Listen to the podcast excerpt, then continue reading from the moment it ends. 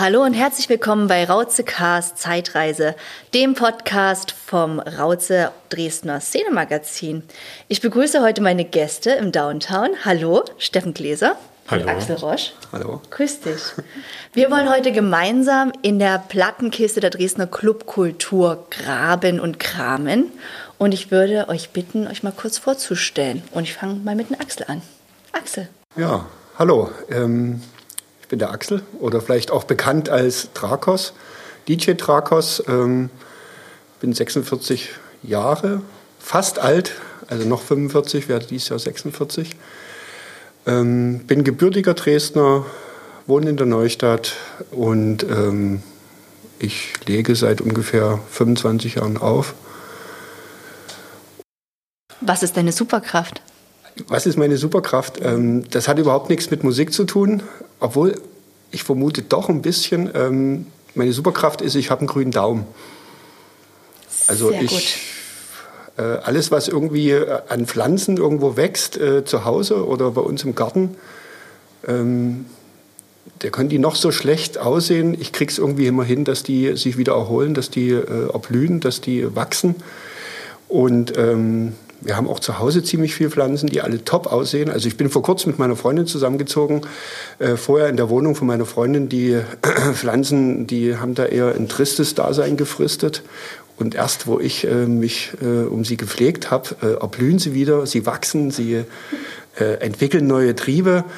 Und äh, ich vermute aber, dass es auch an der Musik liegt. Also zu Hause wird viel Musik gespielt bei uns viel groovige Sachen und ich glaube, die Pflanzen lieben das auch, deswegen wachsen die so toll. Da werden wir dann noch mal eingehen, was das jetzt für Musik ist, dass die Pflanzen erblühen lässt. Das brauche ich für zu Hause auch. Okay. Steffen, hallo. Magst du kurz zwei, drei Sätze zu dir sagen? Hallo, ich bin der Steffen Gläser, bin 52 Jahre, bin gebürtig in Bautzen und bin jetzt Clubbetreiber von der Paula, Mitveranstalter vom Ich und Du Open Air und beneide den Axel um seinen grünen Daumen. Ihr habt einen Garten. Ja, so mussten wir vorbeikommen. Bist du auch noch gebürter, gebürtiger Dresdner jetzt? Also wohnst du noch in Dresden oder bist du schon ins Umland gezogen, wenn ich Garten höre? Ich wohne, ich wohne noch in Dresden, also so Randgebiet, aber ist noch Dresden. Äh, Steffen, du hast gesagt, du bist Veranstalter. Warst du auch mal musikalisch aktiv und hast aufgelegt? Ich hatte ein wildes Jahr mal als 16-Jähriger in einer Jugendherberge meines Heimatdorfes. Da durfte ich da den Job übernehmen und durfte zweimal die Woche auflegen für die Schulklassen, die da anwesend waren. Das war immer so der krönende Abschluss einer jeder Schulklasse. Da hatte die Abschlussdisco. Und da habe ich mal den Job gekriegt. Aber ja, das waren meine einzigen Erfahrungen. Erinnerst du dich noch an deine ersten Platte? Oh, das waren Kassetten damals auf jeden Fall. Ah, ja. ähm,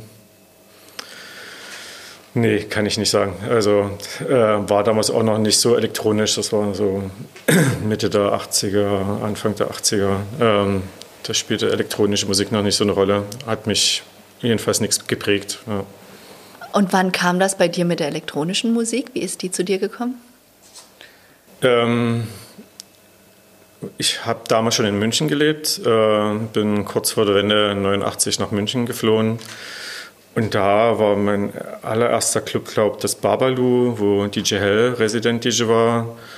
Ähm, ja, Parkcafé gab es einen gewissen Tom Novi und, und das waren so meine ersten äh, Erfahrungen mit elektronischer Musik. Ja. Wie sieht es bei dir aus? Was war deine erste Platte, Axel? Meine erste Platte, meine erste elektronische Platte jetzt oder? Du kannst auch die erste Platte sagen und die Naja, erste die- elektronische? Die erste Platte war, glaube ich, wo ich noch äh, ganz klein war. Das war äh, Spebel und Horvineck. das habe ich mir sehr oft äh, zu Hause im, entweder früher oder zum Einschlafen ein, angehört. Aber so die erste bewusste Platte, ähm, oder sag mal es anders, die, die, die erste CD, die ich mir gekauft habe, das war irgendwie 91. Äh, Da war ich mal zu einem Praktikum in München, vier Wochen, und da gab es so einen und Verkauf. Und da habe ich mir die Della Soul äh, Three Feet High and Rising gekauft. Die habe ich immer noch, oder hat sie bis vor kurzem noch, jetzt habe ich sie verkauft, aber die höre ich mir auch ab und zu noch an. Also die gefällt mir immer noch, ist immer noch einer meiner Lieblingsplatten. Und die erste elektronische Platte, ich glaube, das war äh, im Hör auf in Heidenau oder Hör zu, Hör auf, Hör auf. Ähm, das hatte damals DJ Bonko mit seinem Sohn, mit dem äh, Mirko gemacht, den Plattenladen. Und das war eine Acid-Platte, orangenes Vinyl, äh, die Jungle Fever, in Kölner, glaube ich, war das gewesen. Oder Bochum? Kölner, genau. Und wir kriegen aus der Regie, aus dem Off hier noch ein kleines Köln. Wir haben ja noch ein paar äh, Plattenfreaks im Background sitzen. Genau, das war so meine erste Platte und in dem Atemzug noch irgendeine Ladomat-Platte, Bungalow, irgendwas mit Bungalow, schieß mich tot. Ähm, das waren so meine ersten elektronischen Platten, die ich mir gekauft habe. Und wann hast du dann zum ersten Mal aufgelegt? das war ähm, im WU 5 das war ein Studenten oder ist ein Studentenclub auf der Wundstraße in so einem Hochhaus am Zelchen Weg. Den hatten wir, äh, Freunde äh, hatten den gemietet und wir haben so eine Privatparty, wo aber trotzdem Leute kommen kann, konnten und dort habe ich das erste Mal irgendwie bewusst aufgelegt. Das war 97, 96 muss das gewesen sein. Also da. Und hieß du damals schon DJ Drakos? Ja. Also den Namen, den gibt es schon länger. Den habe ich mir irgendwann mal aus überlegt. Ich war um die Wendezeit in Berlin auf der Sportschule gewesen und war dadurch auch äh, kurz nach der Maueröffnung auch dann in Westberlin natürlich unterwegs und war so begeistert von diesen ganzen Tags und Graffiti, die dort an jeder Hauswand waren. Und da standen immer so Namen, die man so schwer entziffern konnte, die Buchstaben. Und da dachte ich, ich muss mir auch irgendwie was aussuchen. Und dann habe ich so ein bisschen überlegt und äh, bin auf Trakos gekommen und seitdem. Ever since, quasi. Ja. Eine Liebesgeschichte, die schon so lange anhält. genau. Sehr gut. Aber ich verrate nie, was das bedeutet. Ja, nee. Eh, du fragst. Nee, da werde ich jetzt nie drauf gekommen. Ich rede einfach noch ein bisschen weiter. Steffen, erinnerst du dich an deine erste Party, die du veranstaltet hast? Ja, natürlich. Äh, war schon ein krasses Erlebnis. Also ich bin damals nach Dresden zurückgekommen, habe in Dresden die erste Party gemacht. Ähm, Wann ich damals war das? Wann war 5, Anfang 95 also im März 95 war meine erste Party. Ähm, war damals so unverschämt gewesen, Paul von Dück anzufragen. Der, dem wurde gerade ein Gig gecancelt und ich habe den gekriegt halt für meine allererste Party. Also ähm, und ähm, naja, ich habe mich damals nach München ein halbes Jahr beurlauben lassen für meinen Job und hier in Dresden hatte ich mir auch erstmal nur eine möblierte Wohnung genommen aber mit der ersten Party war es dann klar, dass das halt mein Job ist, den ich machen will die nächsten Jahre und habe dann alles hingeschmissen und war ich vom Fieber gepackt. Hast du dir auch einen Kopf gemacht, dass du gedacht hast, jetzt, jetzt, jetzt kommt Paul van Dyk und das ist das Erste und so lerne ich jetzt mein Handwerk? Oder hast du gedacht, nö, das mache ich schon? Ja, ich war da immer ein bisschen unbekümmert und habe gedacht, irgendwie, das kriege ich schon irgendwie hin und, und man hat sich damals, es war ja damals so ungezwungen, 95 in Dresden, das war alles noch sehr wild und ähm, konnte ja jeder machen, was er will. Und, und ja, da habe ich mir jetzt keine so richtigen großen Gedanken gemacht. Ne. Und die, die Stimmung, sagst du, war so ungezwungen und wild und frei und es gab Räume und die Leute haben einfach gemacht. Es war dieser Wendeaufbruch. Ja, genau. Ich habe damals äh, Weihnachten 94 den Helbig kennengelernt, der ja das BS1 gemacht hat und, und das BS2 im Panzerhof aufgemacht. Und die sind ja damals mit dem BS2 nicht so richtig glücklich geworden. Und der hat zu mir gesagt, klar, mach, wenn du Lust hast, Veranstaltungen zu machen, mach einfach. Und das war so eine Ungezwungenheit und so eine Lockerheit, äh, die hätte es in München halt nicht gegeben irgendwie. Und da war das klar, dass ich da den Schritt zurückgehe, um den nächsten Schritt zu machen. Ja. Wo war das BS2? Im Panzerhof. Hm. Okay, sehr gut. Äh, ja, jetzt muss ich ganz mal kurz, jetzt habe ich mich so in diese Veranstalter reingeguckt. Wie machen wir weiter? Äh, ja, wir haben Dresden quasi, du sagst 95, beziehungsweise wo habt ihr beide euch? Wisst ihr noch, wann ihr euch das erste Mal über den Weg gelaufen seid? Wir haben erst im Vorgespräch schon mal kurz gerätselt. Axel, ich glaube, du hattest dir noch die schärfsten Erinnerungen oder so einige Ideen, in welchem Jahr das war und in welchem Ort? Also das Jahr, das, das weiß ich nicht mehr, aber das muss so um 2000, Anfang 2000 gewesen sein, denke ich. Ja, wahrscheinlich, wahrscheinlich nach 98, 99, da war so die größte Zeit der Erdbeerdisco, wo wir, wo ich halt in wechselnden Locations schon hau eher hausiger Partys gemacht habe und, und da war schon Trackhaus und Bons und so waren da schon öfters dann mit dabei gewesen und ich glaube, es war ein bisschen später, ja. weil ich habe, glaube ich, 98 hier das ist auch ein Zufall, dass wir jetzt hier sitzen im Downtown, weil das waren so meine ersten öffentlichen äh, Geschichten, wo ich äh, regelmäßig aufgelegt habe. Im Downtown war das, glaube ich, 1998 habe ich hier angefangen. Da hat das noch, äh, haben das noch Leute gemacht, die heute keiner mehr kennt. Äh, der Perry und äh, Alex hießen die. Und ähm, ich habe das dann regelmäßig hier gemacht. Da kannten wir uns aber noch nicht, Steffen. Ich glaube, das erste Mal so bewusst getroffen haben wir uns, glaube ich, dann Pussy Total war. Es muss, ich würde sagen, so 2001. Aber da haben wir noch nichts zusammen gemacht, sondern haben uns eher so an der Bar oder so wahrscheinlich getroffen. Ja, 2001 war dann schon Parkhotel, ja? wo wir mit den Afterwork-Partys regelmäßig aktiv waren. Ja. Okay, ich versuche ja, ich versuch jetzt noch mal ein bisschen zu ähm, rekapitulieren oder noch mal zusammenzufassen. Also wir sind halt jetzt gerade im Downtown. Mhm. Das Downtown ist auf der Katharinenstraße in der Dresdner Neustadt und es quasi gehört zu einer Art ja, Clubhaus, wo drei Clubs drin sind und es gibt noch äh, Büroetagen mit Kreativschaffenden, weil ich hoffe, der Podcast, der wird auch von Leuten gehört, die nicht nur aus der Dresdner Neustadt kommen und aus der Dresdner Bespoke. Deswegen versuche ich es immer mal so zu kontextualisieren. Und jetzt kennt man eigentlich Downtown seit den letzten Jahren oder Jahrzehnt eher so als Disco-Disco. Wie war denn das Ende der 90er, Axel? Also wofür war das Downtown bekannt? Ähm, das Downtown war eigentlich bekannt, äh, Leute hierher zu holen, die es noch nie nach Dresden geschafft hatten einen, einen gewissen Underground-Status hatten. Also ich kann mich daran erinnern, ähm, Bons hat es vorhin schon gesagt, äh, Andreas Docher war hier zu Gast gewesen, hat hier gespielt. Ich kann mich noch an irgendeine Ninja-Tune-Geschichte, glaube ich, erinnern, die hier gewesen ist. Ich glaube, das war auch immer mittwochs, hatten die dann immer so einen speziellen Abend, ähm, wo wirklich äh, viel so äh, Downbeat und so ähm, Instrumental-Hip-Hop-Geschichten äh, gelaufen sind. Also da war ich auch das erste Mal im Downtown. Das war vielleicht so 97, 96, noch unter dem allerersten Betreiber. Und da hatte Downtown echt so ein, ich will jetzt nie sagen, einen anderen Namen oder stand noch in einem anderen Kontext. Also stand ein bisschen mehr für Underground. Jetzt ist es doch eher, wie du schon sagst, Disco Disco. Ne? Und ähm, wo ich hier angefangen habe, war freitags äh, 70er, 80er Jahre Party gewesen. Sonnabends lief dann Haus. Und ähm, das hat sich dann immer mehr gewandelt, das Downtown. Und jetzt ist es halt Disco Disco.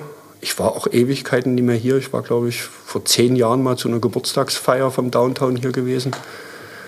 Aber jetzt zählt es jetzt nicht mehr. Also da bin ich, glaube ich, auch zu alt und passe hier auch nicht mehr rein, um hier noch hinzugehen.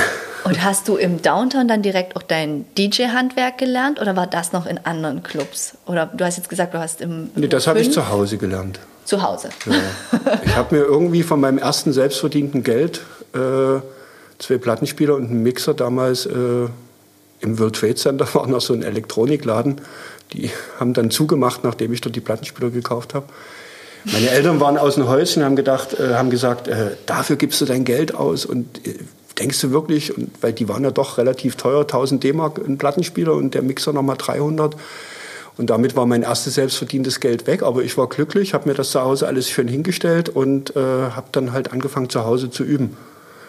Und ähm, hatte dann auch das große Glück, dass äh, nebenan, wo ich wohnte, damals in Striesen, äh, das äh, Hamti Records aufgemacht hat, wo der Bons äh, gearbeitet hat und dann auch später den Laden, glaube ich, übernommen hatte. Nee, das haben die Records nicht. Und da war ich halt dann, das war 100 Meter von meiner Wohnung entfernt, da ist man halt dann Platten kaufen gegangen. Und, oder er hat mir Bescheid ge gesagt, es gibt neue Platten, dann ist man halt in Haus schon rüber und hat sich die neuen Platten angehört. ja, und das waren so meine ersten Schritte. Also das Handwerk in einem Club habe ich dann nie gelernt, sondern zu Hause. Und dann bist du gleich in die Clubs der Stadt? Nee, das hat, das hat auch noch eine Weile gedauert. Also wir haben angefangen, äh, selber Partys zu machen unter dem Namen Disco Freaks, äh, ab und zu mal im, im Tusculum Partys zu veranstalten. Oder wir haben beim Elbhangfest in dem alten Bestattungskeller auf der, auf der Grundstraße, das war auch so eine legendäre Party, ähm, veranstaltet. Und ähm, das mit dem Downtown, wo es dann wirklich in die Öffentlichkeit ging, wo das dann regelmäßig wurde, das war dann erst so 98 gewesen, 98, 99. Und äh, für alle, die sich fragen, wer dieser Bons ist, von dem hier die Rede ist, das ist Thomas Baumann und ihr könnt ihn und seine äh, Geschichte im Teil 1 vom Rauzecast hören. Da haben wir ihn nämlich mit auf der Bühne sitzen gehabt. Und Steffen, für mich interessiert jetzt nochmal, jetzt ist ein paar Mal dieser Name Erdbeerdisco. Habe ich mir das richtig gemerkt? Ja, Gefallen. richtig, genau. Hm. Das war äh, in der Veranstaltungsreihe für Hausmusik, soweit habe ich es jetzt rausgehört. Welche Relevanz hatte die für dich in, in dieser Zeit? Äh Wichtiger waren mir immer die Techno-Partys, die ich gemacht habe. Also Erdbeerdisco war dann einfach zu der Zeit, mein Freundeskreis ist dann eher mehr so Ende 98, 99 zur Hausveranstaltung gegangen. Also ähm, wollte man da halt irgendwie auch mitspielen. Angefangen hat das eigentlich ganz wild in einer Einzugsparty in unserer Wohnung in der sechsten Etage auf der Königsbrücker Straße. Der Fahrstuhl war noch nicht fertig. Wir hatten keine Lust gehabt, Bierkästen zu schleppen und haben einfach gesagt, wir holen nur Erdbeeren und Wodka und es gibt nichts anderes außer Erdbeerdaikiri. Und jemand kam dann auf den Namen, dass es halt die Erdbeerdisco ist und, und ja, dann haben wir noch eine Party da auf dem Dachterrass gemacht, dann einmal im leerstehenden Gaststätte im Erdgeschoss. Ja, dann sind wir halt angefangen rumzutingeln, waren praktisch fast bei jeder Party woanders und die Musik war schon immer sehr hausy, aber dadurch, dass wir immer so eine komplett neue Location aufgerissen hatten, vom World Trade Center Turm bis die erste Party, die es im Flughafen gab in Dresden, war die Erdbeerdisco im Barockgarten Großsedels waren wir gewesen, ähm, im Uferkristallpalast. Also es war schon dadurch halt eine aufregende Zeit und ja, es wurde halt immer größer und leider dann auch irgendwann immer kommerzieller. Ähm, da kann man das Rad dann einfach nicht anhalten. Ja. Und war das unkompliziert zu der Zeit, diese Räume zu bekommen? Also war das wirklich so ein Anrufen, mal vorbeigehen und sagen, hier, ich würde hier gerne in drei Wochen mal eine Party drin machen? Ja, das war definitiv einfacher. Also gerade dieser Anruf im Flughafen, ja klar, die, an, die alte Abflughalle ist leer, äh, gucken wir uns mal an. Und dann haben wir erstmal die erste Party gemacht und hinterher kamen dann erst die Probleme mit Brandschutz und Feuerwehr und wir müssen einen richtigen Mietvertrag machen und, und ähm, ja, wir haben damals noch sicher in der richtigen Zeit gelebt, um, um kompliziert mal richtig coole Locations zu kriegen dafür. Ja. Und was war dein erster, deine Homebase, dein erster Club, den du mit betrieben hast? Das war dann 95 das Base. Das hatte ich dann wirklich vom Helby damals dann übernommen. Habe dann wirklich regelmäßig eigentlich jede Woche Partys gemacht hatten dann schon auch richtig Kracher äh, drin, von Laurent Garnet bis Josh Wink und Richie Hartin. Und ja, dann wurde aber 96 von der Stadt gesagt, dass das ja Panzer platt gemacht werden muss. Und angeblich steht ein Investor vor äh, an der Tür, der dann ein Möbelhaus hinstellen will.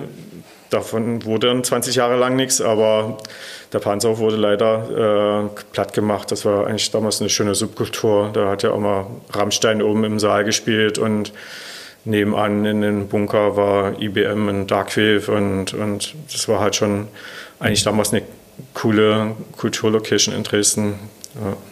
Aber in dieser großen Halle dort, da hat auch mal Karl Cox irgendwie aufgelegt. Das war aber, ist das auch auf auf deinem Mist gewachsen? Nee, äh, nicht. Das hat damals die Antje Scharfenberg und der Wolfgang Annemüller, die dann später das Parkhotel äh, betrieben haben, inszeniert. Die Antje hat ja äh, bei der Booking-Agentur gearbeitet, die den Karl Cox Buch verbucht hatte und die haben dann noch was reingekriegt und ich habe da zwar die Space zur Verfügung gestellt für den Hausflur und ja, das war damals praktisch das erste und letzte Mal, dass Karl Cox in der Stadt war.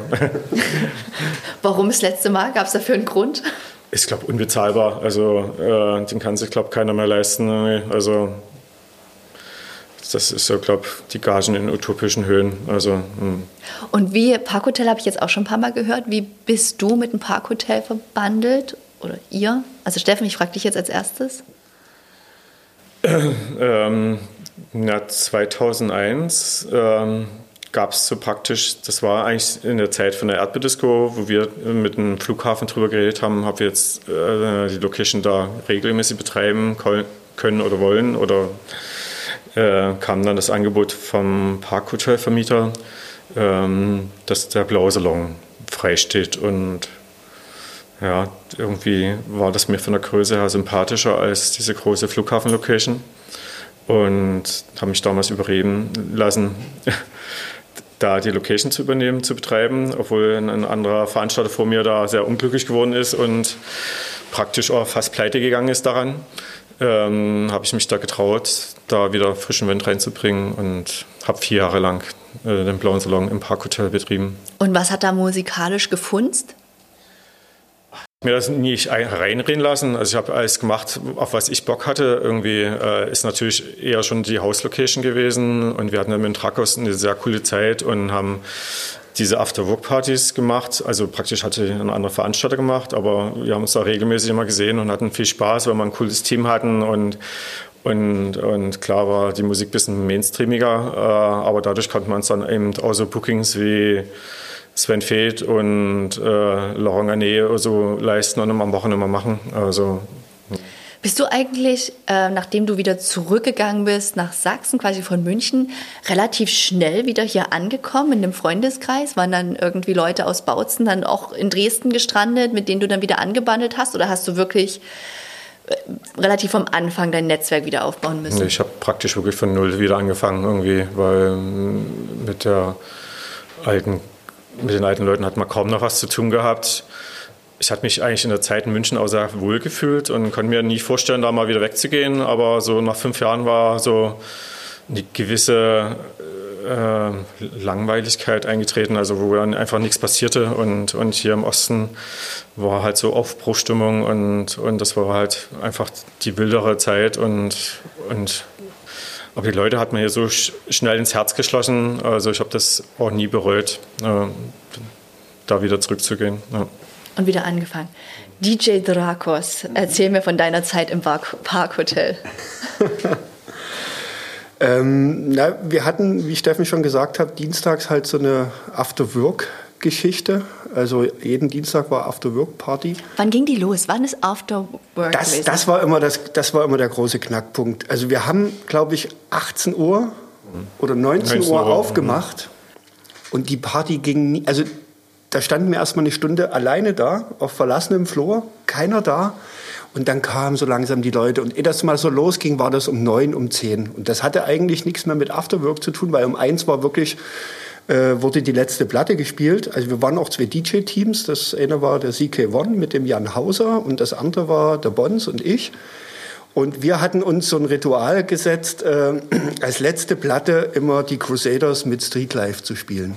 Das war unsere letzte Platte. Die ging, glaube ich, auch acht oder neun Minuten, die Extended. Version und alle wussten, okay, wenn die Platte läuft, ist es vorbei. Und das war Punkt eins. So, und wenn die Party aber erst um 10 losging, weil da genug Leute da waren, dann äh, hatte man drei Stunden und alle waren jedes Mal enttäuscht und äh, dass es um eins schon vorbei ist und spielt dann nochmal eine Platte und so. Aber wir haben uns nie breitschlagen lassen. Also es wurde auch Geld geboten, damit wir noch eine Platte spielen. War uns alles egal.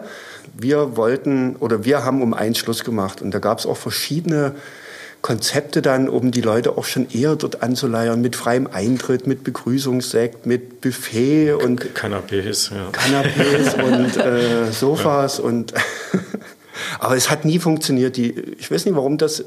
Also uns haben einige Leute erzählt, die jetzt irgendwo anders herkamen, die dann wirklich mal um, um, um 19 Uhr oder um 19.30 Uhr dort waren und gesagt haben, hey, ist ja gar keiner da. Ich denke, das ist ja After-Work-Party. Wann geht denn das los? Und wir so, ja, das Dresden, das brauchen wir ein bisschen. Also vor um neun, um zehn ist ja keiner auf der Tanzfläche. Ne? Also, ähm, ich weiß nicht, das hieß zwar After-Work-Party, aber eigentlich war es After-Tagesschau-Party dann. After-Tagesschau-Party. Ja. das ist auch ein schmissiger Titel. Ähm, Steffen, mich würde noch interessieren, du hast jetzt gerade erzählt, du musstest aus dem Base raus. Mhm. Und wie schnell und wo hast du deine neue Heimat gefunden? Ähm, es war relativ schnell in der Straße E. Äh, das war damals noch in den Anfangsschulen. Da gab es damals den Frank Miersch, der das vermietet hat und der im elektronischen Bereich damals noch niemand hatte. Und da habe ich relativ äh, schnell Fuß gefasst. Ähm, habe damals irgendwie auch so DJ Rush und sowas geholt, was schon ordentlich harter Techno war. Ähm, und meine erfolgreichste Partyreihe äh, war dann eigentlich diese Boundless. Also die habe ich angefangen. Ich hatte die Möglichkeit, den Michi Beck von den Fanta 4 zu bekommen, der damals halt mit der Hausmarke aber schon noch ziemlich strikt äh, Hip-Hop aufgelegt hat. Ähm, und wollte das einfach verbinden äh, und wollte das einfach mal probieren, zusammen mit einer Techno-Party zu machen. Also im oberen Floor war halt Techno und unten lief halt Hip-Hop. Und das war halt mega erfolgreich. Und bei jeder Boundless gab es einen Floor mehr und immer noch eine Musikrichtung mehr. Und dann kam Drum Bass dazu, ein Haus. Und dann wurde irgendwann zum Schluss sogar in der Reithalle, gab es noch ein Konzert erst und äh, danach die Party in anderen Floors. Und selbst Reggae haben wir da gespielt draußen und, und das war schon sehr abgefahren und ja, war auch schon eine coole Zeit gewesen. Ja. In welchen Jahren sind wir da ungefähr? Das fing 96 an bis ja, 99 ungefähr. Hm. Aber war die Boundless auch mal im Zerma gewesen? Ja, einmal, ja. genau. Ich habe damals den Carsten Fiebig von der Zerma kennengelernt, der von der ersten Bounty so begeistert war, aber enttäuscht war von meiner Deko-Künste, die wirklich nie so toll sind. Und dadurch sind wir einfach zusammengekommen und er hat mir vorgeschlagen, dann macht er einfach bei den nächsten Veranstaltungen uns meine Deko und kümmert sich drum und ich mache den anderen Kram und ja, sind dann ja jahrelang, waren wir so ein Team gewesen. Und ähm, ja, die, eine Pound Boundless hat, hat man auf jeden Fall in der Zerma gemacht. Genau. Und das erste Mal Sven Feth war auch in der Zerma. Hm. Ist dir eine Boundless besonders in Erinnerung geblieben? Im, im Guten wie im Schlechten? Äh, ich hatte bei einer Boundless mal den DJ Kotze, der damals den äh, Cosmic Baby dabei hatte. Und die waren schon sehr freakig unterwegs und abgefahren und, und die beiden als Menschen zu erleben und so, äh, das war schon so sehr lustig, irgendwie so die kennenzulernen. Und, aber ansonsten, ja, die waren irgendwie alle gleich gut gewesen. Also es war, hat teilweise dann irgendwie Halfpipes in den Hof gestellt und Skater rangeholt und, und ähm, ja, wurde dann immer größer und irgendwann von heute auf morgen war es dann einfach ja, hat man dann andere Aufgaben gehabt. Ja. Wie meinst du das? Ähm, ich weiß gar nicht, wo, wo, wir dann aufgehört hatten. Also ähm, ich glaube, äh, bei Boundless 8 hätte es dann 8 Floors geben müssen, weil wir wirklich immer bei jeder Boundless immer äh, dementsprechend die Floors hatten. Und irgendwie ging das dann nicht mehr umzusetzen oder ähm, ich bin dann schon so sehr in diese Hausrichtung mit der Erdbeersco abgedriftet. Also ja ist dann irgendwie zu, zu groß für sich selbst geworden und dann. Ja, das war dann irgendwann zu aufwendig und unüberschaubar und, und ärgere ich mich immer, dass man es nie weitergeführt hat, weil es eigentlich eine coole Reihe war. Ähm, ich hatte es damals versucht, nach 20 Jahren nochmal aufleben zu lassen, aber das ist eher im, im Endwerk damals ein bisschen kläglich gescheitert. Da hatte ich auch bloß zwei Floß gehabt. Man hätte das dann wirklich richtig groß nochmal aufziehen müssen. Aber, ja. Axel, warst du auch bei einer Boundless Party mit dabei? Mit Nee, zum, zum Auflegen nie, bloß zum, zum Tanzen. Gast. Kann ich mich an die Boundless in Straße E mit Michi Beck unten, den Hip-Hop-Floor, da kann ich mich noch dran erinnern. Ja. Die erste war das demnach?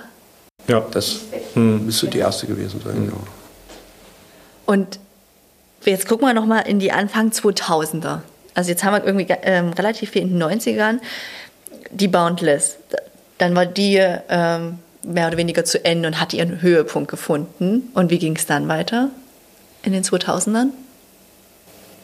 Ähm,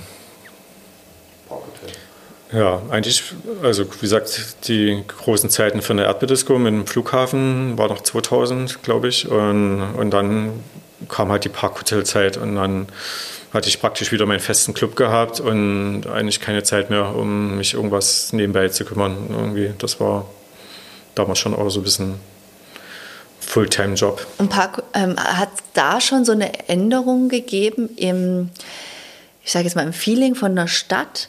War dieser Aufbruchstimmung der 90er, die du beschrieben hast oder die ihr jetzt so empfunden habt, dann auch noch in den Parkhotelzeiten da? Oder wie hat sich da die Clubkultur angefühlt? Ich glaube, man musste damals schon in den 2000ern schon viel mit Marketing machen und die Leute überreden zu kommen. Also die ganze große Aufbruchstimmung, dass man wie in den 90ern einfach einen Flyer irgendwo äh, hinlegt und dann sind die Leute heiß und, und sind dabei, gab es dann nicht mehr. Da ging dann schon so viel über ja, die Leute mit entweder einem guten Programm zu überreden oder mit einem guten Konzept äh, versuchen, in den Club zu kriegen. Also wie hat das Marketing dann Anfang der 2000er ausgesehen? Weil das haben wir in den anderen beiden Folgen auch schon besprochen, halt die Plattenläden und wirklich selbstgedruckte Fanzines oder einfach die ähm, Flyer hinlegen und dann in die Läden gehen und Flyer einsammeln, um zu gucken, wo gehe ich in den nächsten Wochen und Monaten hin.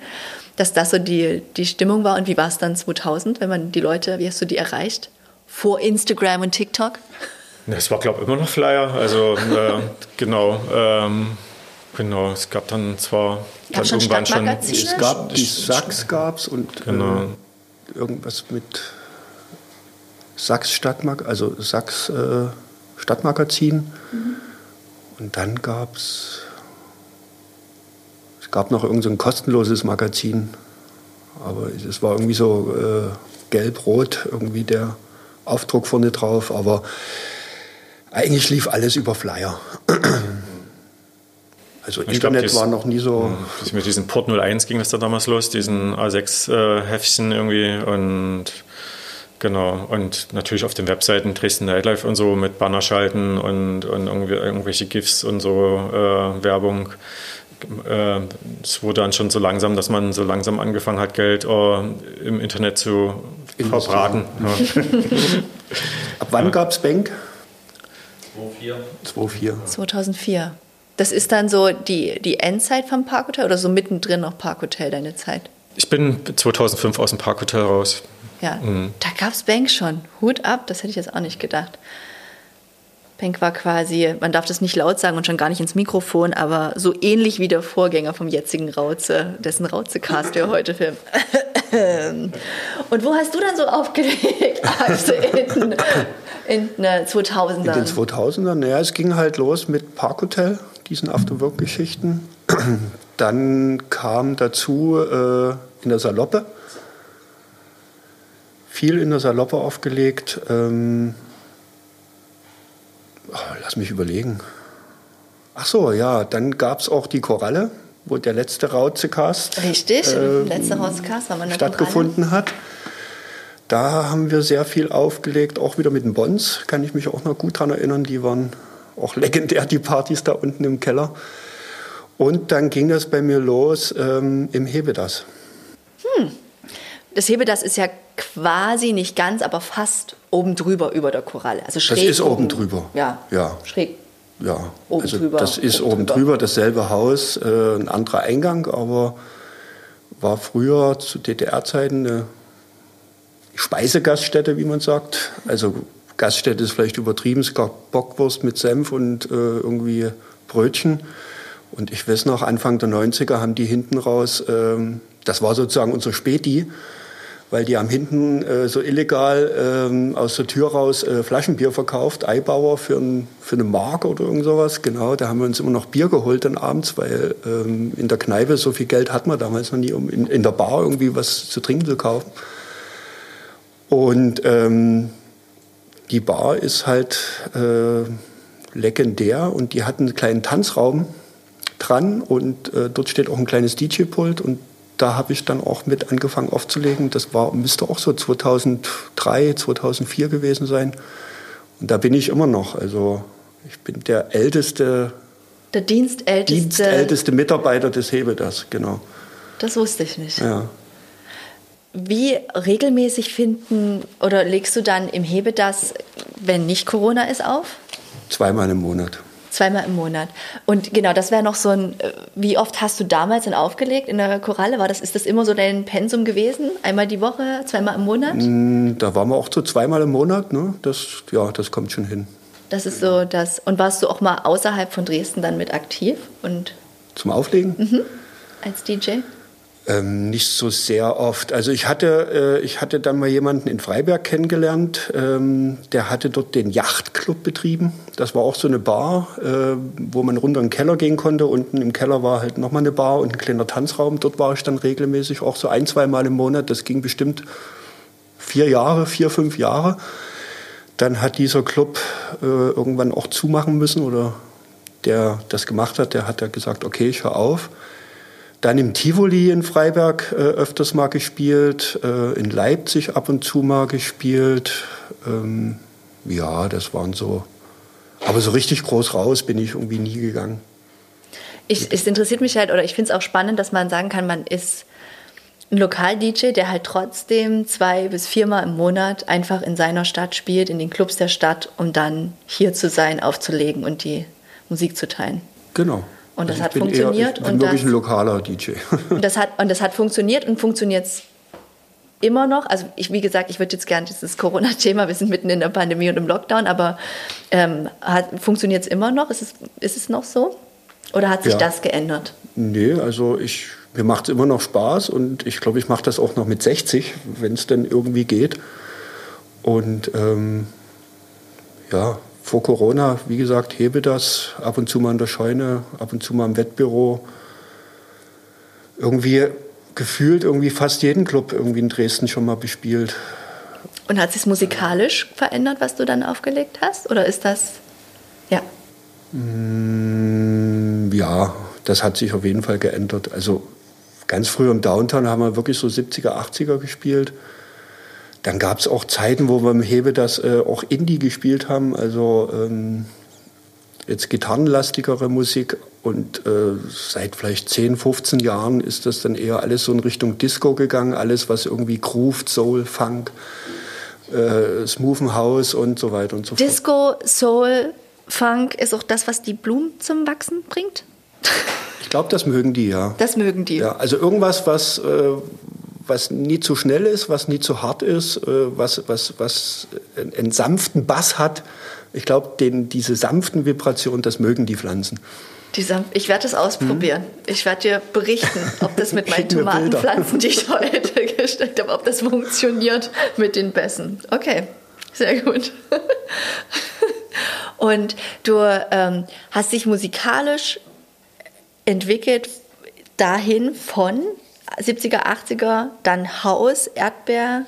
Also angefangen eigentlich so Musik zu hören war schon Techno, aber das hat irgendwie nie funktioniert, dass ich äh, für irgendwelche Techno-Partys gebucht wurde. Da kannte ich auch ähm, vielleicht auch zu wenig Leute, um da irgendwie reinzukommen. Und da gab es auch schon zu viel. Auch selbst Ende der 90er, Anfang 2000 gab es halt unheimlich viele DJs, die unbedingt Techno auflegen wollten oder House auflegen wollten. Was hat dich so getriggert an Techno? Ähm, oder äh, ich sage, Techno ist, glaube ich, so un unser Thema heute, aber auch so elektronische Musik im Allgemeinen.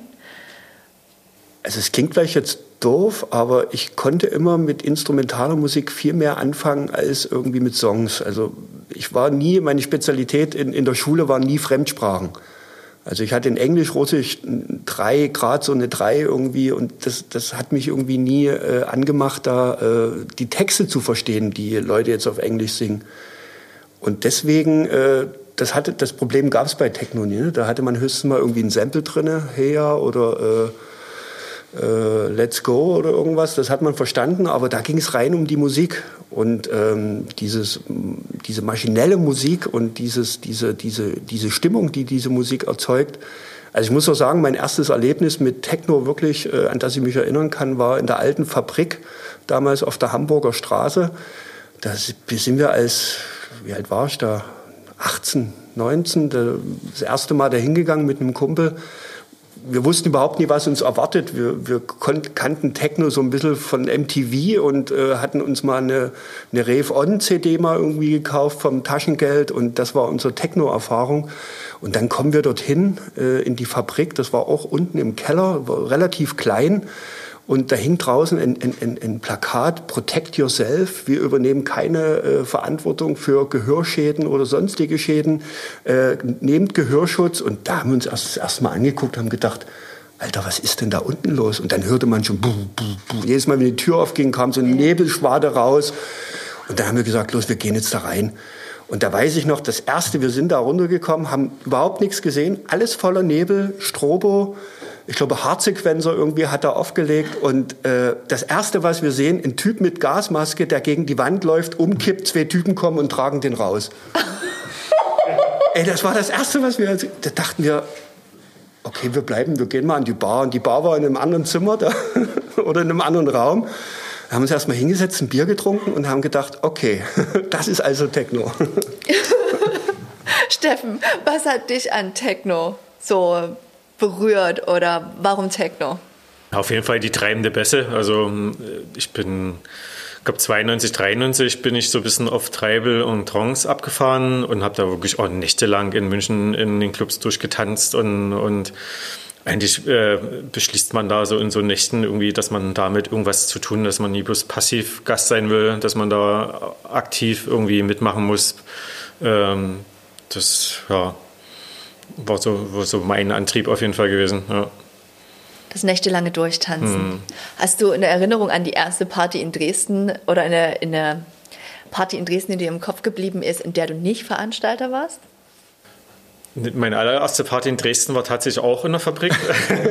ich bin da auch rein, ja, ich, ich, bin da auch rein und entweder war ich zu zeitig, jedenfalls war da nichts los. Ich bin bestimmt nach einer Stunde wieder gegangen und der Club war leer und da habe ich mich gewundert, was hier los ist. Ja, wie gesagt, die zweite Begegnung war dann im Bs, wo der Helvi mir gesagt hat, nee, wir haben keine Lust mehr, was zu machen und, und das war für mich klar gewesen, ja, äh, gibt es irgendwie was zu tun in Dresden. ja, also, weil die Techno-Zeit war ja noch lang nie vorbei. Das war ja noch mittendrin. Ja. Hat, hat er eigentlich auch das erste Bass gemacht? Ja, ja, also schon immer mal als Crew und mit allen Leuten zusammen, aber da war halt schon so der Kopf gewesen, ja, der ganzen. Ja. Die Techno-Zeit war noch nicht vorbei. War sie in Dresden noch nicht angekommen?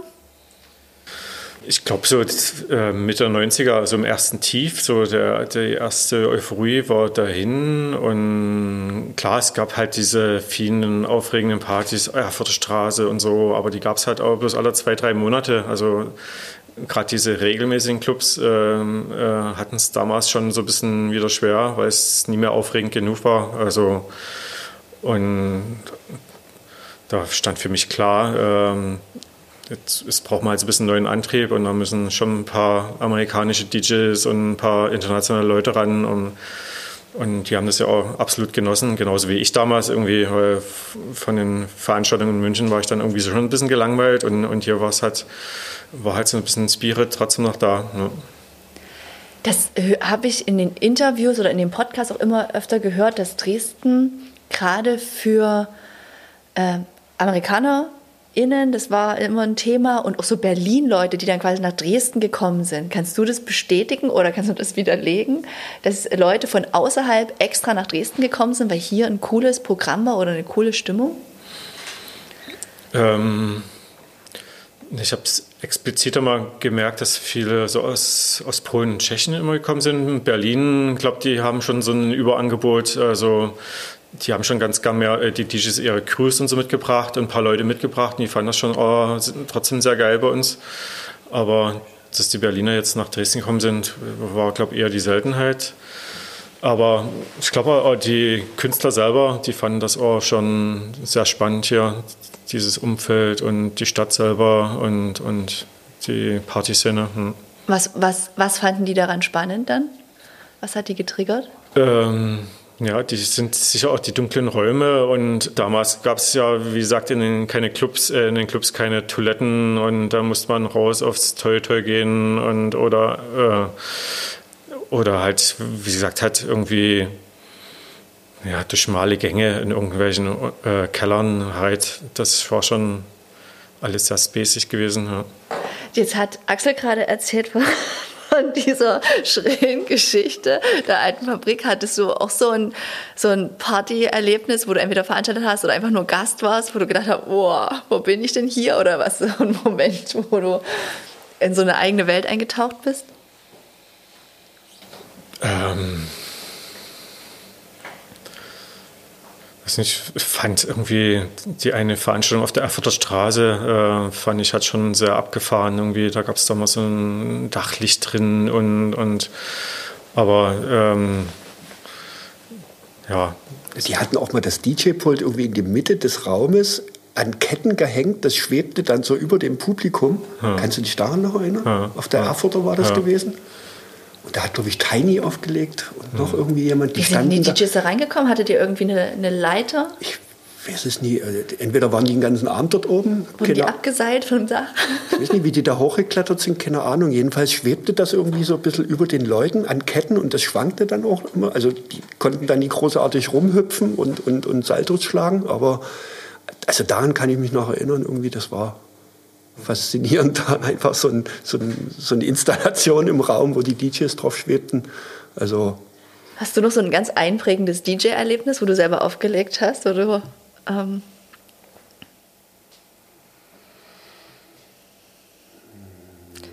Es sind wahrscheinlich so viele. Es ist auch ganz äh, lustig. Wir haben immer mal so ein paar Vorgespräche zum Podcast, wo so ein paar Geschichten schon hochkommen. Und meistens ist es dann so, wir sind fertig mit dem Podcast und dann, dann kommt das ach Mensch, darüber haben wir noch gar nicht gesprochen. Oder ähm, ja, noch die, kommen noch andere Erinnerungsstücke nach oben. Ja, so legendär war zum Beispiel auch in der Saloppe äh, im Hochsommer drinnen in diesem kleinen Tanzraum da.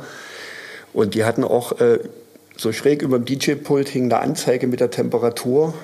Und äh, ich glaube, dass wir hatten dann mal die 40 Grad, ich glaube 42 Grad haben wir dort mal gemessen da drinnen. Und ab 40 Grad war irgendwie, gab es Tequila frei für alle oder sowas. Und äh, also das war wirklich sehr, sehr schweißtreibend und äh, man stand auch als DJ so ein bisschen erhöht über den Leuten und äh, da war es auch nochmal fünf Grad wärmer unter, kurz unter der Decke. Also das, das hat ihn richtig gefordert dort. Also da warst du danach wirklich platt. So nach drei, vier Stunden da äh, auflegen hast du gedacht, oh, ich muss ja erst mal raus an die frische Luft. Tropf, tropft es von der Decke wahrscheinlich? Nee, die hatten so eine, äh, da hingen so Plüsch an der Decke oder so, so, äh, irgend so komische Stoffe mit langen also so Kuschelstoffe und da konnte nichts tropfen. Mir ist noch eine Party eingefallen, ja. die Tunnelparty vom Hauptbahnhof. Die war total abgefahren irgendwie. Da in diesen Tunnel, äh, ich dachte immer, die Hardfix-Jungs hätten das damals gemacht, aber ich bin jetzt ganz gar, gar nicht sicher. Da ist man halt durch so einen Bauzugang in diesen Tunnel gegangen und dann war das DJ-Pult mit der Bühne so riesig groß und eine extrem fette Anlage dran. Das war halt total abgefahren, dass das jemand hinkriegt, in, in einer Baustelle eine Party zu machen. Unterm Hauptbahnhof. Auch, unterm Hauptbahnhof, genau. Da, wo man jetzt so mit dem Auto durchfährt, irgendwie mit 80 Sachen. Ja, genau. Äh, da gab es einmal, ähm, und das war auch ein Detroit da. Ich weiß jetzt nicht, wer das damals da war, aber das war eine sehr abgefahrene Location. Als, ja.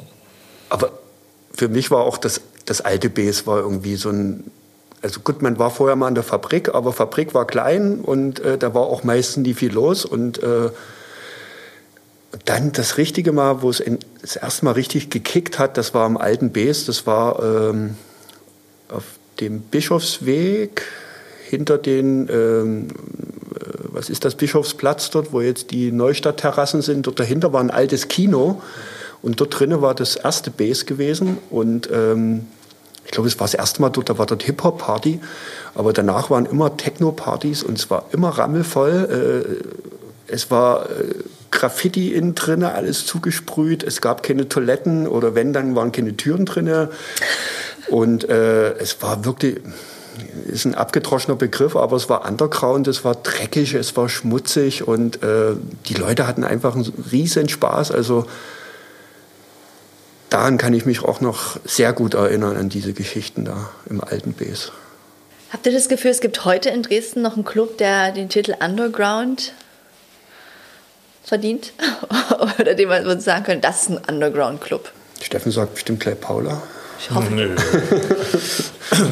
Also Sekta und OK sind schon für mich halt auf jeden Fall Underground. Also gerade so Clubs, wo es dann mal schon bis Sonntagabends geht, irgendwie, ähm, das hat mit einem normalen Club halt nichts mehr zu tun. Also es hat schon ähm, definitiv noch kein Mainstream. ja. Jetzt kam die Paula. Steffen, Erzähl doch mal was über die Paula. Ja, auch eine lange Geschichte. Äh, zu Zeiten, als ich noch das Parkhotel gemacht habe, kam der Mario Hoffmann zu mir und, und meinte, er müsste aus seinem Whatever aus der Görlitzer Straße raus, hat eine, eine coole ein Trafohaus gefunden im Industriegelände und der Vermieter ist ganz offen für Projekte. Und dann haben wir, und ich war mir halt schon damals im Klaren, dass Parkhotel schon eher der Hausclub ist und dass ich eigentlich zu meinen Wurzeln zurück will, also Techno. Und dass ich halt nebenbei äh, gern den Club mit dem zusammen machen wollen. Dann haben wir halt äh, die ganzen Trafos rausgeschmissen, Elektroleitung gelegt, Wasser und so war ja alles nicht da. Und haben diesen Club als Whatever eröffnet. Habe dann die ersten Jahre aber den Mario so ein bisschen äh, das Clubgeschäft machen lassen und mich ein bisschen im Hintergrund gehalten. Und irgendwann kam er halt wieder zurück, dass äh, jetzt nur noch zwei Jahre werden und, und ich kann die restlichen zwei Jahre das noch bespielen. Und ähm, ja, jetzt habe ich praktisch zehn Jahre die Paula bespielt. Ja. Und warum sollte es dann zugemacht werden? Warum kam die Ansage nur noch zwei Jahre? Äh, die Handwerkskammer wollte ganz gern das Bandprobenhaus vor der Paula abreißen lassen, zu Parkplätzen machen lassen. Da haben sie dafür auch keinen, äh, den, haben den Antrag haben sie abgelehnt bekommen. Und mein Vermieter hatte gesagt, ihm steht eigentlich unser und die Paula auch so ein bisschen im Weg und, und er würde das eigentlich auch ganz gern als Parkplätze und so haben wollen. Und ähm, davon konnte man dann ihm vom Gegenteil überzeugen und ja, jetzt stehen wir halt immer noch der steht da immer noch und spielt immer noch. Genau. Ähm, du bist ja jetzt mehrmals, du musstest ja mehrmals umziehen und mehrmals auch die Räume wechseln. Warst dann freier Veranstalter, hattest dann mal wieder ein Haus eine Weile und hast die Situation mit der Paula. Was denkst du, wie hätte die Stadt oder wie positioniert sich die Stadt Dresden gegenüber Clubs? Was ist, wie, ja, ja, inzwischen viel offener als damals in den 90er Jahren, wo wir, äh, ich glaube, da wurde der Panzerhof Club als wilde Drogenszene abgestempelt und ich glaube, nur aus dem Grund wurde das damals platt gemacht. Also ich glaube, da äh, habe es da wirklich einen Investor gehabt, der damals Interesse an dem Grundstück hatte oder nicht, äh, wage ich mal zu bezweifeln. Aber ich glaube, die Stadt hat diese Subkultur damals überhaupt noch nicht anerkannt und, und klar, man hat viele äh, Sachen machen lassen, weil sie gar nicht gescheckt hat, wo was läuft und so. Aber eine Unterstützung gab es ja damals überhaupt nicht irgendwie. Und da sind wir in den letzten Jahren, egal ob über dieses Kreativraumprogramm oder, oder äh, dass man jetzt über das Clubnetz Dresden mal an den Tisch sitzt oder und mal Gespräche führt, da hat sich da jetzt in den letzten Jahren schon viel getan, wo die Stadt halt sieht, dass so eine Clublandschaft genauso wichtig ist wie den Samperoper in Dresden, um junge Leute in die Stadt zu holen. Mhm. Denkst du, das ist angekommen? Ja. Ja? Ja. Kannst du, ähm, wünschst du dir noch an, oder ja, wünschst du dir noch Sachen, wo du sagst, da würde ich gerne noch mehr Unterstützung haben von öffentlicher Hand, von öffentlicher Seite? Im allgemeinen Clubbetrieb? Tja, dass man wirklich so direkt mal an einen Tisch sitzt und, und sagt, wo welche Probleme sind. Und, und bei uns in der Paula haben wir ja vor vier, fünf Jahren äh, einfach auch mal eine Unterlassung von der Stadt bekommen, wo, wo wir halt nachts keine Open Airs mehr machen äh, dürfen. Und da hätte man sicher gern mal vor schon an den Tisch gesetzt und gesagt, irgendwie, gut, entweder wir messen die ein Anlage ein und, und sagen, das sind die Grenzen des Machbarkeit hat ja keiner Verständnis dafür, dass um Industriegelände halt draußen im Sommer nichts stattfinden darf. Ja. Genau, äh, genau die, der Club Paula ist im Industriegelände in Dresden und quasi die Bestimmungen vom Industriegelände für die HörerInnen, die das vielleicht noch nicht wissen, ist halt tatsächlich so, dass man 24 Stunden Lärm machen kann, sieben Tage die Woche. Deswegen heißt das Gebiet Industriegelände. Das gilt natürlich dann primär für Firmen, die dort angesiedelt sind, sollte aber auch für Clubkultur gelten. Und dann kommen eben ja manchmal so eine Bestimmungen reingewedelt. Und da ist halt schön, den Diskurs zu suchen und das vorher zu besprechen. Ja. So, ja. Ja. Axel, was willst du mir noch Schönes erzählen? Hast du eigentlich mal eine Paula aufgelegt? Ja. Ja, Gott, wie, wie. Ja, wie, wie. Was nee, war ich habe mal irgendwie äh, den, den, den, wie sagt man so schön, das Warm-up gemacht. Hm. Für irgendein Rockstar war das doch gewesen, oder? Sven? Äh, Sven. Steffen? war das nicht für irgendeine eine, Je Je Jennifer Rostock? Ja, das war für Jennifer Rostock. Jennifer Rostock. Die war da mit ihrem Freund. Ich glaube, der Freund hat den größte, die, äh, die längste Zeit da aufgelegt und, und, und sie hat, glaube ich, sie da, hat nur Pfeffi getrunken, genau. ja, ja, ja. und, und äh, gedanced neben ihm. Und da habe ich mal irgendwie das Warm-up gemacht. Das ist aber auch schon ja, ein paar Jahre her. Ein paar Monate mhm. her, genau. Da hatte ich mal in der Paula gespielt. Ja, ich habe jetzt gerade auch mit dem Steffen schon so über ein paar ähm, Wendepunkte gesprochen, jetzt aus der DJ-Perspektive. Wie siehst du das? Wann äh, gab es für dich so Momente oder Wendepunkte, wo du gemerkt hast, oh, irgendwie vielleicht auch mit einem geschlossenen Club oder mit einem Wechsel von, von Musikrichtung, die plötzlich mehr gehört wurde? Hast du so Wendepunkte für dich feststellen können? Na, zwei Wendepunkte. Der erste war, äh, wo es mit dem Parkhotel mit dem Steffen losging, dass dort, ähm, dass wir auf einmal dort mit den Bons äh, zusammen diese After-Work-Party gemacht haben. Das war eigentlich so für mich das erste Mal, dass es mehrere hundert Leute waren, die äh, vor mir standen davor im Downtown hier, da war das noch nie so groß wie jetzt. Da war das irgendwie alles noch ganz anders. Ich war auch seit, glaube ich, 15 Jahren nicht mehr hier. Da sah das noch alles ganz anders aus. Und ähm, das war so der erste Wendepunkt. Und ähm, der zweite war natürlich, oder der zweite war dann, wo das Parkhotel nie mehr der Steffen gemacht hat, sondern dass jemand anders übernommen hat. Ähm, dann ging das aber äh, vermehrt in der Saloppe los bei mir. Ähm, und musikalisch gewendet hat sich dann auch ein bisschen, wo ich dann auch endlich auch ein bisschen elektronischer Musik auflegen konnte. Äh, das war dann, wo das ähm, Thema Choralle kam. Wo wir eine Choralle aufgelegt haben, das war auch meistens freitags. Äh, und da haben wir wirklich Techno gespielt. Und das ging vorher zu einer After-Work-Party, äh, war das natürlich, äh, wollte das keiner hören. Und auch in der Saloppe war äh, Techno jetzt äh, nie gewünscht.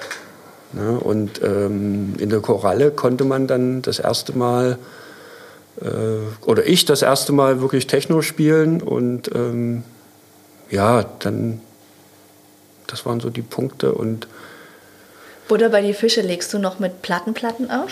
Ja. Du schleppst noch? Ich schleppe noch. Ich habe zwei Taschen, da passen jeweils äh, 30 bis 40 Stück rein. Die hänge ich mir über die Schultern und dann wackel ich los. Und äh, das, was ich mit habe, habe ich mit und was ich nie mit habe, also ich habe keinen Rechner oder irgendwas mit, wo 40.000 Titel drauf sind, wo ich wirklich alles dabei habe, was die Leute sich irgendwie, was die Leute jetzt sich wünschen könnten oder ich habe meine 80 Platten und daraus muss ich dann den Abend gestalten. Bereitest du dich vor, dass du so dir so die ersten Songs vom Set überlegst? Naja, man hat so seine Favorites, die man immer, mit immer mitnimmt, die äh, immer in der Tasche drin sind. Aber äh, es ist jetzt nicht so, dass ich jetzt abends oder früh äh, vom Auflegen komme, die Taschen hinstelle und die dann die ganze Woche nie anschaue und nächste Woche Freitag äh, die Taschen aus der Ecke nehme und losgehe. Nee, ich pack die jedes Mal aus und pack die auch jedes Mal neu zusammen.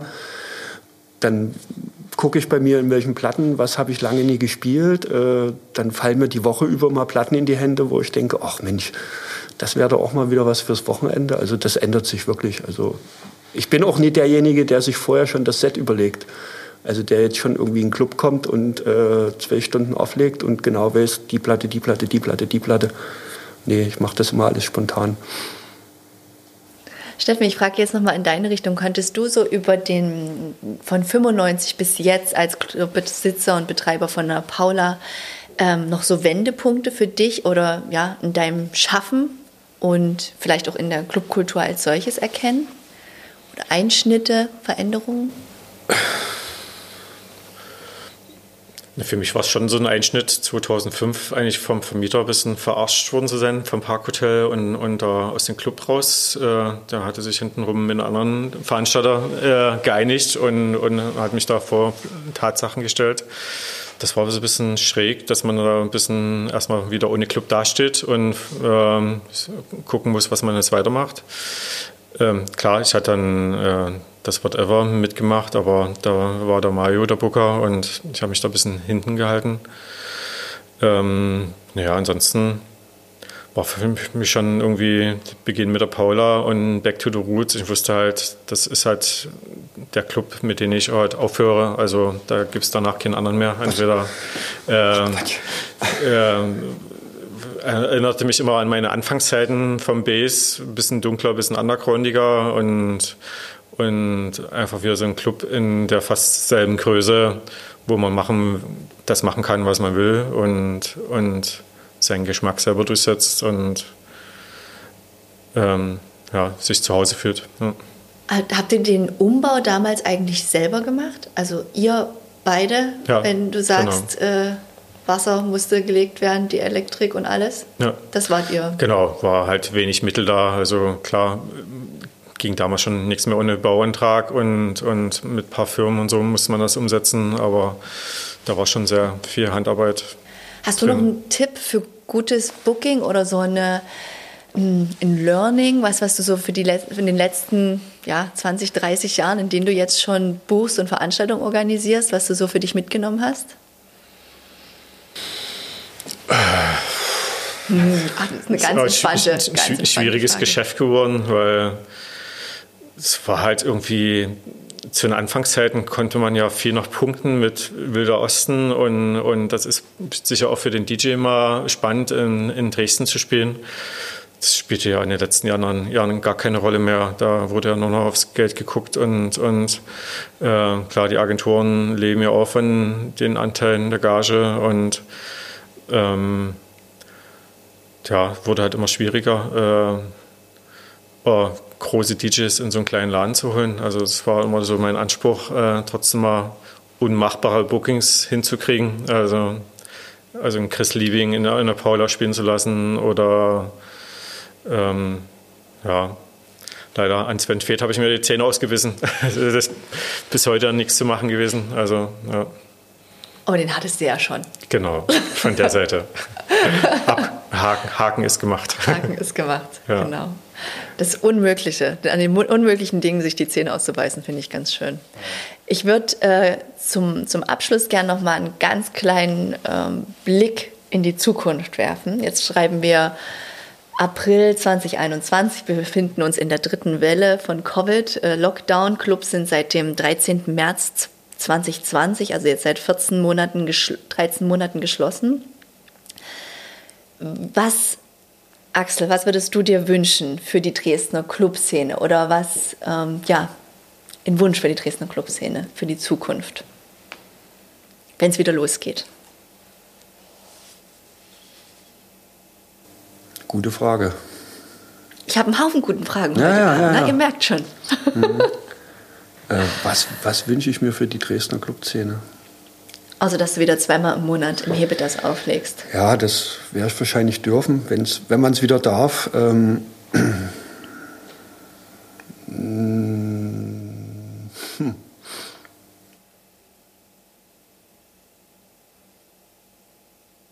Vielleicht will ich Steffen erst mal kurz was sagen. Steffen, was wünschst du dir für die Zukunft der Dresdner Clubszene? Alle Clubs die Krise unbeschadet überstehen und wieder öffnen können, wenn, wenn das alles vorbei ist. Aber da bin ich ganz optimistisch. Da steckt in fast jedem Club so viel Herzblut, äh, dass man sich jetzt davon nie unterkriegen äh, lässt.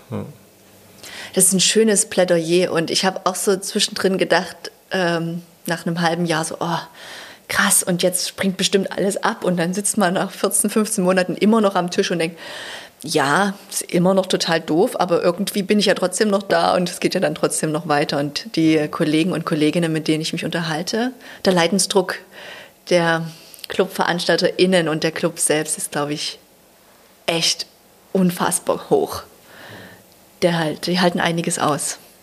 Ich hoffe, wir strapazieren es nicht über. Ich hoffe, es geht dann auch irgendwann mal wieder los. Aber ja. Zumindest haben Sie jetzt alle neue Lüftungsanlagen. Es haben jetzt alle neue Lüftungsanlagen und äh, ist geputzt, auch die Klos und äh, genau. äh, der Putz von der Decke wurde auch mal wieder erneuert. Ist in der Saloppe eigentlich noch dieser äh, Flausch oben ja, an der Decke? Der ist noch, der ist ich noch war dran. Da nie ich drin. Nicht, ich war in der Saloppe immer nur draußen. Immer nur draußen. Ich weiß nicht, ob sie den mal, ob die den regelmäßig tauschen oder reinigen lassen. Keine Ahnung. Aber was ich mir vielleicht für dieses Jahr noch wünsche, ähm, dass wir, also ich bin ja jetzt auch seit knapp drei Jahren beim Dave Festival mit dabei. Und äh, wir haben es ja letztes Jahr das erste Mal äh, halb digital gemacht. Und ich wünsche mir eigentlich für dieses Jahr, dass es wieder so ein schönes Festival wird, wie es letztes Jahr wird. Äh, wir haben wieder viele spannende Sachen vor. Und ähm, ja, das ist so meine, meine Hoffnung, zumindest für dieses Jahr, dass daraus äh, wieder was Schönes wird. Das Dave Festival, das ja. Dresden Audiovisual Experience, Experience. Festival, genau, Richtig. für elektronische Musik. Genau. Hast, habt ihr schon ein Datum? Oktober? Oktober 2021. Oktober, äh, relativ am Anfang, ich glaube vom, vom 8. bis Anfang Oktober werden wir dann wieder wird's sicherlich gleich äh, aus dem Off wird es sicherlich gleich zugucken. Wir können das ja auch in den äh, Shownotizen. 17? 7. bis 19. Oktober. 8. bis 17. 8. bis 17. Oktober. Außerhalb der äh, Ferien, ne? Außerhalb der Ferien, deshalb war das so wichtig. Erstmal ganz herzlichen Dank, Steffen, ganz herzlichen Dank, Axel, dass ihr heute mit mir diesen Podcast gemacht habt. Vielen Dank auch ans Downtown, dass wir, wir uns hier unten im Keller verkriechen durften bei euch und mal wieder bestaunen konnten, wie du so aussiehst bei Neonlicht. Und ähm, ja, dann bedanke ich mich auch bei dir, liebe Zuhörerin, lieber Zuhörer, weil du weißt ja, früher war alles besser oder eben einfach nur anders. Und wir hören uns dann das nächste Mal, wenn wir durch die Dresdner Plattenkiste kramen. Mach's gut. Danke, Rauze. Danke, vielen Dank für die Einladung. Genau.